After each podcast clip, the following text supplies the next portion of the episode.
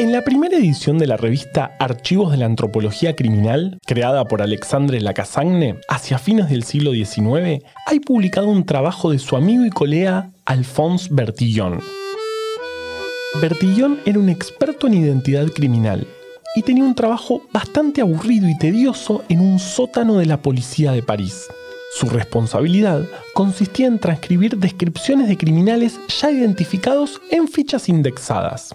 Bajo la ley francesa, los delincuentes que cometían un delito por primera vez tendían a recibir sentencias más leves con el objetivo de alentar su rehabilitación. Mientras que los delincuentes que ya habían cometido delitos más de una vez recibían sentencias más largas o incluso eran exiliados. Tradicionalmente, las autoridades marcaban con hierro caliente a la gente que arrestaban, pero cuando comenzaron a considerar la práctica como inhumana, en la década de 1830, la dejaron de usar. Aprovechando esta circunstancia, los reincidentes cometían nuevos delitos, cambiaban sus nombres, color de pelo o vello facial, para pasar como delincuentes de primera vez y recibir sentencias más leves. Para combatir esto, la policía tenía archivos en los que listaban mucha información y fotografías ordenadas por lugar de nacimiento y nombre. Los arrestados, obvio, daban información falsa, de modo que los archivos no servían demasiado. Y Bertillón, confinado a trabajar en un sótano, copiando una y otra vez esos datos falsos, se sentía igual de inútil que la información que indexaba. Bertillón se había criado rodeado de intelectuales. Hay quienes dicen que su padre, un famoso antropólogo, fue quien le consiguió este trabajo en la policía. Pero fue un mentor de su padre, un experto en estadística de origen belga llamado Adolphe Quetelet, el que dio la clave para revolucionar la criminología. Quetelet le había comentado en alguna ocasión que el cuerpo de cada humano era único y que las chances de que dos adultos tuvieran incluso una medida de cuerpo precisamente igual era aproximadamente una en cuatro.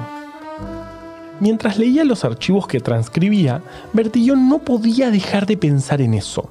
Así, razonó que si las chances de que dos personas tuvieran una medida física en común, por ejemplo la altura, eran una en cuatro, entonces, sumando otra medida, por ejemplo largo del cráneo, esas chances se reducirían de nuevo en cuatro, haciéndolas ahora una en 16. Y así sucesivamente. Finalmente, calculó que si tomaba 11 mediciones, las chances de que dos adultos tuvieran todas esas mediciones en común sería menos de una en 4 millones. Bertillon creó entonces el vertillonaje, un método mediante el cual un experto podía tomar 11 mediciones específicas, incluyendo el largo y ancho de la cabeza, la altura y el largo del pie izquierdo, entre otras, y anotarlas todas en una ficha antropomórfica. Años antes de las huellas digitales, desarrolló un método que prometía convertirse en el estándar para la identificación de personas, algo fundamental para la criminología y muy difícil de hacer en ese momento. Bertillon había logrado, con la fuerza de su intelecto, salir del sótano. Al menos por un rato. Su método quedó obsoleto cuando el argentino Juan Bucetich estandarizó el uso de huellas dactilares como método de identificación de personas. Y lo hizo tan espectacularmente que la primera vez en la historia que lo usó fue para resolver un infanticidio. Los chimes de la época cuentan que cuando Bucetich visitó París en 1913, Bertillon lo despreció públicamente. Quizás sería porque gracias a Bucetich iba a tener que volver a su sótano a llenar fichas, ahora con impresiones de huellas dactilares. Y esta ni siquiera es la mejor historia sobre rivalidades del mundo de la criminología.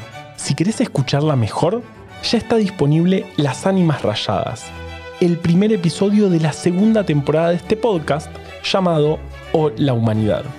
Hola Humanidad es un podcast original del Gato y la Caja, producido en equipo composta. Escuchar en Spotify o tu app de podcast favorita. Ser parte de la humanidad no es para cualquiera. Pero quédate, tenemos buenas historias.